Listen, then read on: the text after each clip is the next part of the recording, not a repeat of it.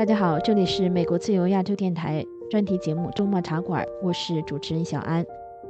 在上一次的周末茶馆节目里，我们播出了有关河南省南阳市方城县卢树镇英才学校宿舍楼火灾事故与中国农村教育的问题的讨论。上次的节目我们提到，这个火灾呢是发生在一月十九号晚上，火灾导致寄宿在这个英才学校的十三个三年级的小学生遇难身亡。火灾发生之后呢，河南省召开了全省消防安全工作电视电话会议，再次强调落实消防安全工作。这类措施会有效吗？为什么部分有关这一火灾的官方媒体报道被四零四无法再在网上查看？今天的节目，我们继续关注这个火灾的背后那些引人深思的中国农村教育中存在的问题。首先，还是来听听我们与海外拆墙运动负责人、现在丹麦的刘栋玲和曾在中国从事过教师工作、前洛杉矶中国民主平台的负责人耿冠军一起进行的讨论录音片段。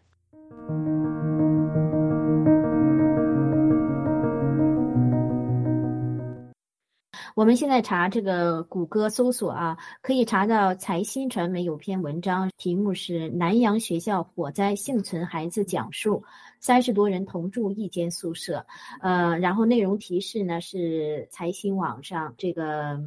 文章的简单的这个介绍是：河南南阳方城县民办学校宿舍火灾事故牵动人心。失火宿舍一名成功逃生的男生向财新讲述了事发经过。他看到宿舍内一处电线起火，但这篇文章点击呢，财新网传媒的这个原始文章呢，显示已经被四零四。还有搜狐上一篇文章也是说是南阳学校火灾后续不让家长看孩子遗体，这是标题。这样的文章也是呃点击是被四零四，但是其他的官方的这种通报呢就没有被四零四。呃，央广的报道、新华社的这种报道也没有被四零四。而这种情况啊，耿冠军先生您怎么看呢？呃据我对。这个九岁到十岁这样的男孩子的这种了解啊，他们的身体灵活性怎么了解？我觉得这个年龄的男孩子啊，他们有非常强的逃生能力，他们甚至比成人的逃生能力还要强。只要但凡能有一定的逃生的条件和空间，这个年龄的孩子一定能逃得出去的。他们最终失去的生命，肯定跟这个不具备逃生条件有关系。那你对于这个就是财新啊这样的报道，呃，财新传媒有关南阳学校火灾幸存孩子讲述三十多人同住一间宿舍这样的文章啊，被四零四啊，你觉得这个是为什么呢？一个宿舍明显他就居住的太多了，这数量已经超过了一个比较合适的一个住的人数，这就显示了政府的监管一个缺失。包括之前提到了，河南那边都是两周才放一次假，这就是明显就不符合这个教育规范。也不符合学生的那成长的这一种规定，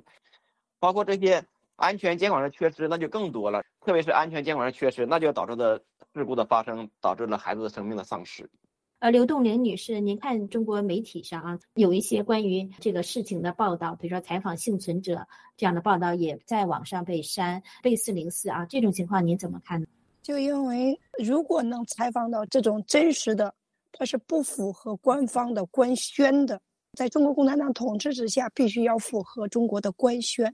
而你采访了个人，这个口风是不符合中国共产党的官宣的，不符合中国共产党的官宣，他们就可以用过防火墙的技术，呃，给他四零四了，然后不让就是大家能够看到，或或者是看到了不能评论，也就是说你必须听我的啊，不能有第二个风向。呃，始终就我说的风向往哪个风向，你必须照着哪个风向。你不照着哪个风向，那么你就是不听话着，然后你的文章就不可以出现。那这就是很明显的，就中国共产党的，他越是在这个危机时刻，他感觉他的压力太大，就是说你财新网报了，你采访的是实人实事儿，但是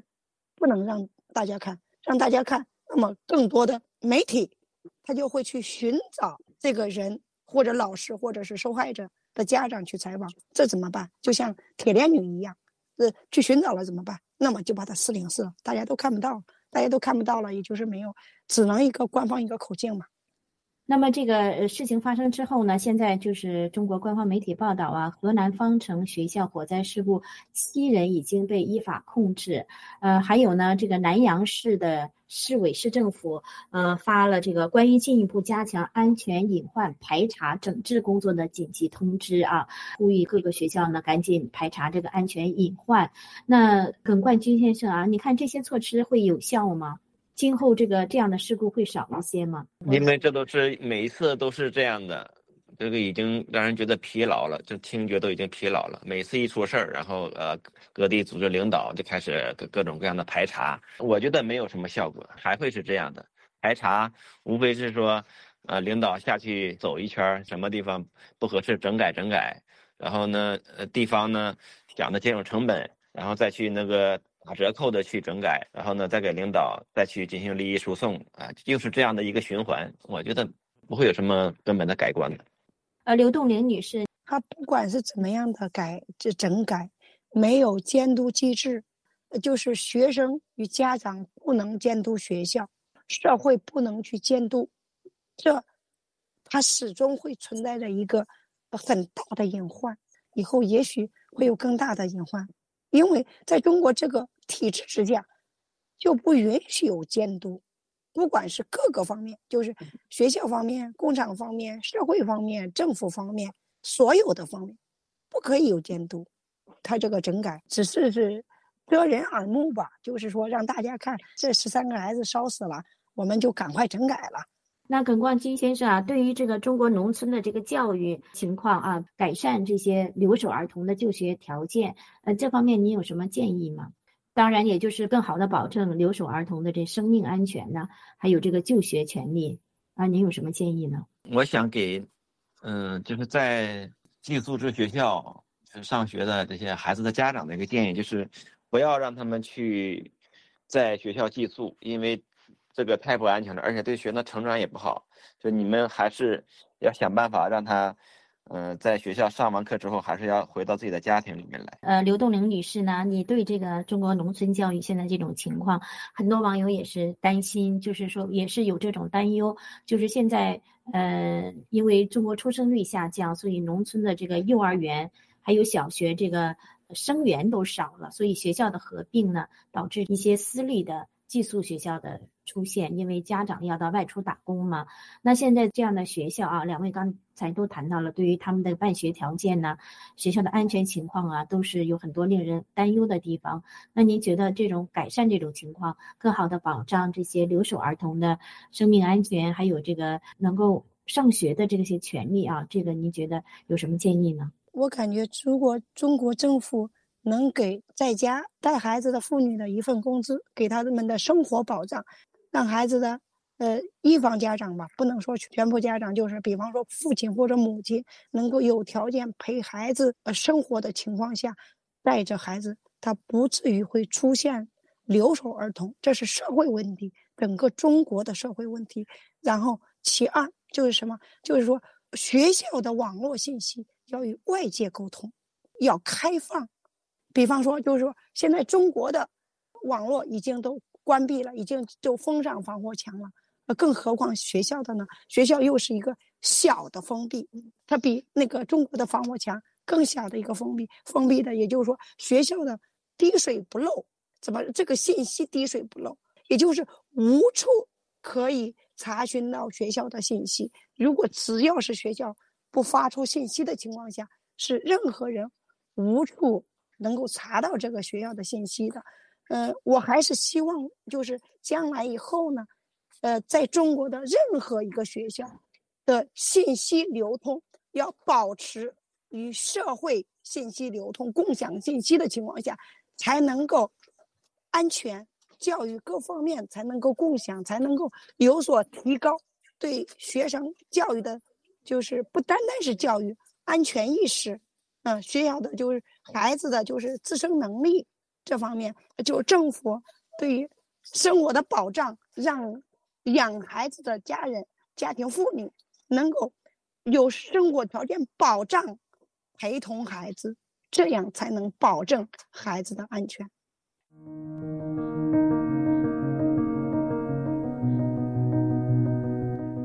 据官方的新华社一月二十三号公布的官方通报，河南当地政府成立的英才学校火灾事故处置指挥部，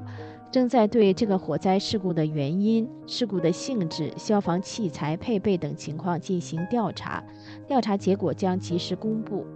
但截止本周五，中国网络媒体上还查不到有关这一事故原因调查的新的通报。欢迎各位继续收听美国自由亚洲电台专题节目《周末茶馆》，我是主持人小安。请继续收听我们有关这次火灾事故和中国农村教育问题的讨论录音。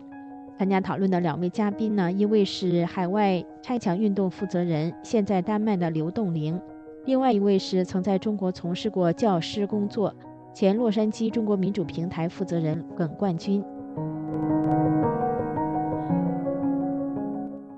所以，关键是除了学校单个学校的这个火灾的防患意识、安全措施，还有就是普遍性的，就是中国农村的义务教育能不能落实的问题。这个也显示它就没有落实，没有公立学校。我的一个观点啊，就是中国政府啊，比如他有能力啊，在一出事儿之后啊，马上就有成百上千的警察呀、维稳队伍到现场进行封锁啊，对家长进行控制，后续的谨严的惩戒呀，有这么强的能力。但是他们现在应该说，他们是没有做到对这个百姓的承诺，就是义务教育。他们没有能力做到在学生社区里面开展义务教育，就是宪法上的这一点就做不到。我觉得这一点很可笑。可能很多中国的粉红啊喜欢对比，说中国的 G D G D P 呀，那跟美国他们相差不多了。不知道他为什么没有人去对比。在那个义务教育上投入啊，中国的投入和美国的差距是多大？这一点确实很重要。呃呃，刘东玲，您还有要补充的吗？嗯，我想补充的就是，中国把修补防火墙的资金拿出来做所有就是基层教育，这个它是钱是花不完的，因为它修补防火墙一年需要几十亿的美金。嗯，这个他就拿出来去修补防火墙了，他就是维护这个防火墙，然后就是他养的那么多维稳的警察、维稳的叫城管，嗯，把那些资金拿出来作为基础教育的建设，包括医疗，他都可以就不成问题的可以完全解决，而中国政府他不去解决这些，他只是一味的就是养这些维稳警察。维稳的城管，呃，然后修补防火墙，为什么？他就是为了能够让大家，嗯，怎么说呢？有一个人说了，就是他就是折腾中国人，让他穷的人让他富起来，富的人呢，把他就是说给他收刮干净。也就是说，你富的不是不正常的，那必须要打贪除恶，你就是恶人。嗯，把就是富了呢，再给他打贪打下去，穷的给他抽起来，让你不停的去折腾。你没有时间和思维能力去思考这些问题，就听着共产党的话，呃，只能就是共产党就老大，那就我党独大嘛，就是呃，怎么说呢？党是妈，我必须相信中国共产党，只能用这一个风口，也一个方向。我呃那个说一些跟刘女士稍有点呃不同的地方，就是刚才刘女士那种建议啊，就是把防火墙的资金、维稳的资金用来。做学校这个建设啊，这是很好的一个愿望。呃，这前一半是对的啊，但是我觉得后面啊，就是说，呃，中国政府节省下来这些钱、维稳的经费去建校舍，那个校舍也未必就是安全的。嗯，咱们从那个汶川地震的时候就知道啊，倒塌的学校主要就是学校。呃，这段时间呢，我也知道了很多，就是我家乡附近的啊，就是齐齐哈尔发生了一次学校的那个体育馆。听了屋顶啊倒塌下来，就是压死了十一个正在进行训练的学生嘛。对，那个是在去年的七月份发生的。呃，对，因为当时我就有同学就在那个城市做老师，我在我们同学群里面就把这个消息发过去了。我的同学都是老师嘛，都是在黑龙江各地的老师，没有人敢评论这个事情。啊，只有一个同学，当他不是老师，他是体制内的一个人嘛，一个政府官员，他是比较有这个正义感的。他说了一下，他说这个呃孩子的家长啊会非常的痛心痛啊，会会心痛死了怎么样的？只是只有这么一个同学说了一句话。然后呢，又过了几个月呢，就是这个说话这个同学呢，他们所在的县叫华南县，也发生了一个体育馆那个屋顶倒塌的事情，也是华南县吧，佳木斯华南县啊，也是死了两个人。然后这一次呢，连这个同学也不敢发声了，就是我的同学们啊，就是老师们啊。对这些学校里面的这些伤害事故都不敢评论一下，非常令人痛惜。我就说这学校的这个，你拿钱把那个教学楼建起来了，把宿舍楼建起来，但是你孩子住进去，他是否是安全的？这个非常令人担心。我就举一个例子啊，就当年我当老师的那个学校啊，我第一年去的时候，当时那个学校教学楼里面地面呢是一种叫做水墨石的一种地面啊，就是，呃，走起来呢就是。稍稍有点摩擦的感觉，就像一个磨盘一样，它有点旧了，但是呢，就是说很安全，就是学生呢不会滑倒。然后在那年的暑假，不知道为什么，那就全部都拆掉了，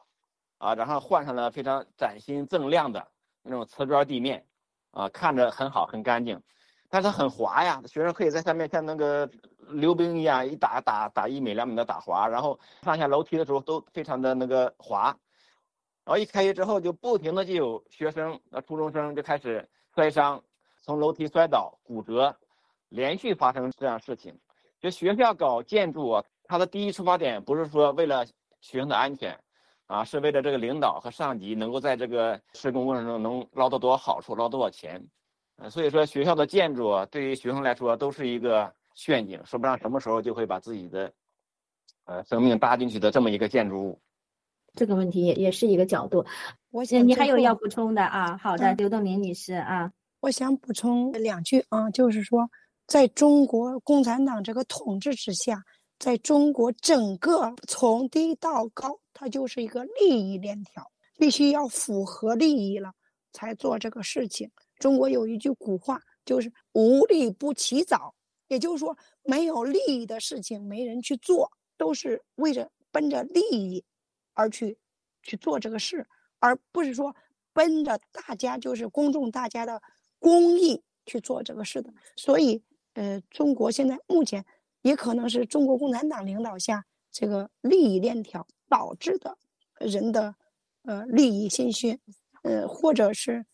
呃中国这个民族就是自古以来就是利益重心心，这个无利不起早，也确实是中国的一个普遍现象。如果是中国人每个人都贪图这些利益了，那么中国这个整个国家，包括整个民族，将来都是一个塌陷。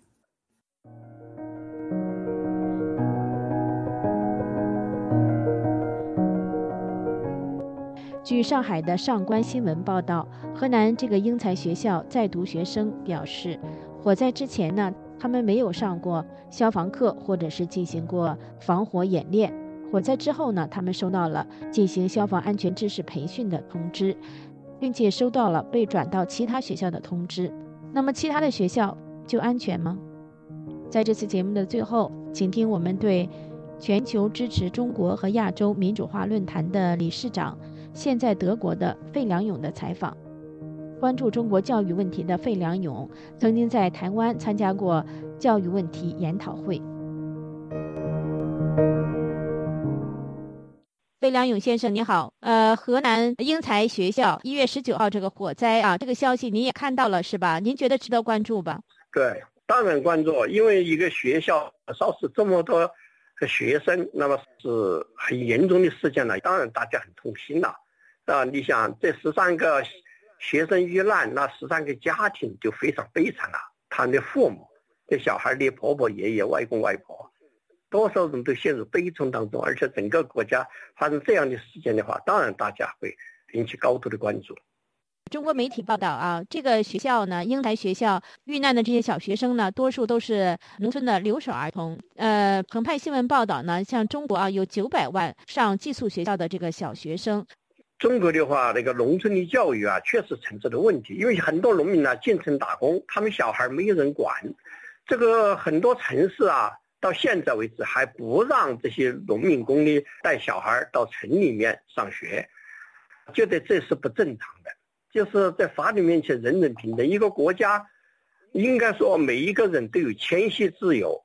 他既然父母到这儿来工作，他们就有权利把小孩带到这儿来上学。这一点的话，国家从政策上应该做那个大幅度的调整，应该改进。就是说，让农民工只要愿意或者他们有条件的，就可以把小孩带到身边啊上学。因为父母呃对小孩的管理啊，跟婆婆爷爷啊留守在农村呐，这个还是很不一样的。这个教育既然大家都觉得重要，因为教育又涉及到，就说学校的教育、家里的教育、社会的教育、家庭、学校、社会这三者一体，都要为教育啊啊做出自己那一份努力才行。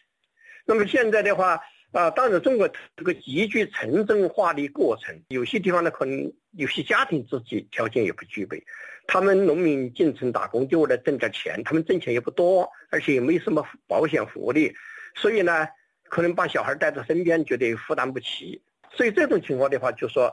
呃，当然还涉及到，就说你同工同酬啊，国家对这些最低工资有没有最低工资法呀，涉及到很多方方面面哈。但至少作为教育的方面呢，这个寄宿学校，我觉得也不是说不可以。他因为如果说父母管不了，你婆婆爷爷的话又年纪大了，那么小孩在学校来呃住，那么学校一定要管理好，要就说管理好的一个是学校要加强管理，另外一个我认为的话，应该是要把学校的建筑应该要建设好，这个学校的那个教学楼，他的那个宿舍。都应该是要防火防震，这点呢，中国大陆应该向台湾学习。台湾它的学校都修得非常的。坚固。您谈到就是河南英才学校这火灾的问题，一个是就是反映出这个中国这个农村城镇化这个打工潮这个过程中的一些外来打工人员子女的教育权利的问题，还有就是说是农村的学校的教育本身这个学校质量的安全的问题，建筑质量的问题。您也谈到呃台湾是比较好这方面，你是到过台湾访问吗？比较过这个台湾的学校的质量和大陆的学校的质量是吧？建筑的质量。那么台湾我去过很多次，其实我第一次去台湾，就是参加了一个台湾的九年那个国民教育研讨会。我们当时德国留学生呢，分析了台湾为什么当时远远超过中国大陆，认为主要有三点，一个就是台湾的土改搞得比大陆好，它很比较公正，而且呢，它的土改是促进了台湾的工业化。那么另外一个就是教育，我们认为台湾的九年义务教育啊，它实施的早，它六七年是推行，到六八年全面推行，做得很好的。还有一点，当时我们认为的话，就是台湾的那个基层选举，它做得很好。那么台湾基础教育，我参观了台湾的很多的那个小学、托儿所、技术学校，包括大学。台湾的教育，它因为政府，它从政府角度，按照它是一九四六年的中华民国宪法。就说是当时国民党和共产党一块在中国大陆制定的这个宪法，十六年宪法，但它是按照这个宪法行事的，所以中央一级的成那个学校文化教育经费要达到百分之一十五，省一级达到百分之二十，那么县一级要求达到百分之二十五以上。但我们到台湾去，像有些县，比如台湾桃园县的县长当时告诉我们，他们县每一年用于文教育文化方面的费用高达百分之三十以上。所以台湾的教育是办得很不错，中国大陆是差远了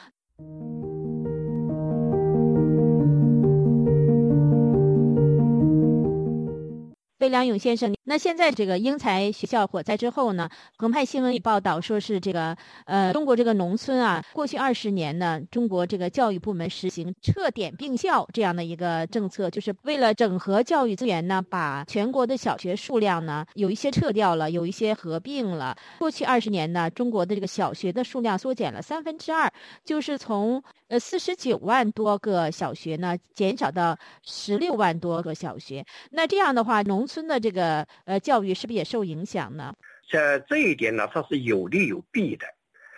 它的好处嘛，就是说呢，因为撤销一些学校以后呢，它集中到一些地方办学校呢，它的教育质量相对会高一些。中国的人口它急剧的减少，小孩在急剧减少，很多地方也招不到那么多学生了，所以你强项开，它是开小班，那么费用就很高，可能那个教育质量也有问题。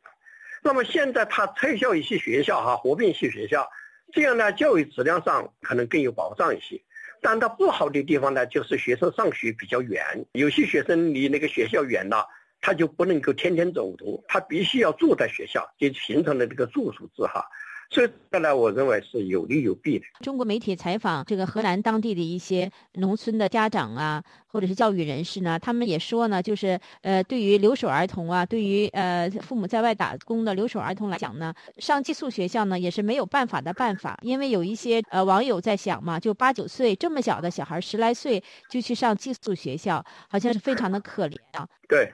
这个本身他自己还不会照顾自己呢，完全没有安全意识。自理能力也比较差，这个也是学校的这个教育管理也是一个挑战。那么，呃，中国媒体啊报道说呢，中国这个国务院呢，二零一八年曾经有一个指导意见，就是关于全面加强乡村小规模学校和乡镇寄宿学校建设的指导意见，其中就谈到呢，要建设乡镇的寄宿制学校呢，三年级以上推行寄宿制，原则上小学至三年级学生不寄宿。就近走读。那么这个发生火灾这个学校呢，实际上它这个是民办的，呃，寄宿学校，小学一至三年级也有寄宿学生了。那这个跟中国国务院办公厅发的这个指导意见，就是按照这个来说就不符合规定了，是吧？魏良勇先生，中国的很多地方都是上有政策，下有对策。你既然是说可以办寄宿学校哈，寄宿学，那他就办起来。至于有些学生呢？但他学校要想办，可能家庭也想要，因为你父母要进城打工，你不能说，要小孩必须四年级以上以后，父母才能够进城打工。你国家并没有这样的规定。他们农村有些地方，你有生活比较困难，想进城挣钱的话，那他小孩没人管，他又不能带到城里上学，那还不如就住到学校里面去。所以这点的事情呢，在我们某种角度说，可以表示理解。其实，只不过政府呢，应该在管理方面呢，或者要求各个学校啊。真的是要在安全措施方面的话啊，应该要加强。那么现在就是这个英才学校的学生呢，据中国媒体报道，收到通知要被安排转校，转到其他学校去。这里就是有些人就提出问题：其他的学校就安全吗？也不一定安全，因为其他学校这个火灾这次发生在这个英才学校，也可能下次就发生在别的地方。火灾的发生率呀，虽然说如果你管理的好，可能火灾发生的少。那么，如果是管理不当的话，可能火灾就发生多。但是还有一个呢，就是说，跟你整个的像那些基础设施，就说学校的那些楼房啊，本身都建的不防火，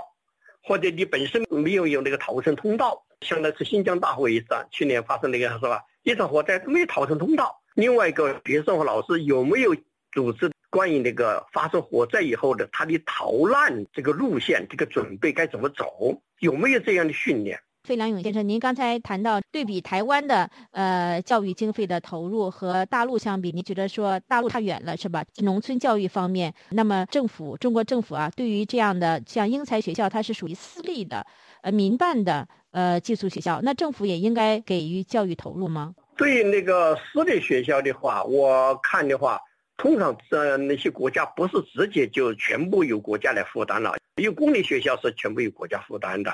或者地方政府负担的。但是私立学校当然私人要去筹资了哈。但是问题就在于呢，好多私立学校的，那么政府呢，因为也是应该要给予一定的支持，我觉得给予关注和支持。但是在管理方面，应该跟公立学校一样，它的安全隐患方面，比如说防火措施、防震措施。这些要求应该是一样的，你没达到一个条件就不应该办。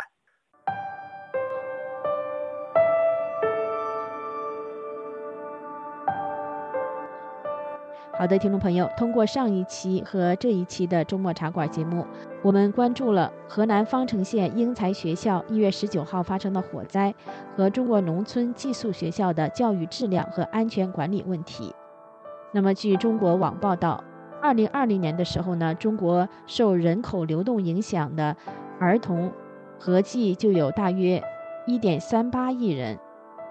包括随父母在外地居住的流动儿童七千多万，和留在家乡的留守儿童六千多万。好的，感谢在丹麦的海外拆墙运动负责人刘栋玲，曾在中国从事过教育工作，前洛杉矶中国民主平台负责人耿冠军。和现在德国的全球支持中国和亚洲民主化论坛理事长费良勇，跟大家分享他们对这次火灾和中国农村教育问题的看法。感谢各位的收听，欢迎大家在网上关注我们，转发我们的节目链接。下次节目再会。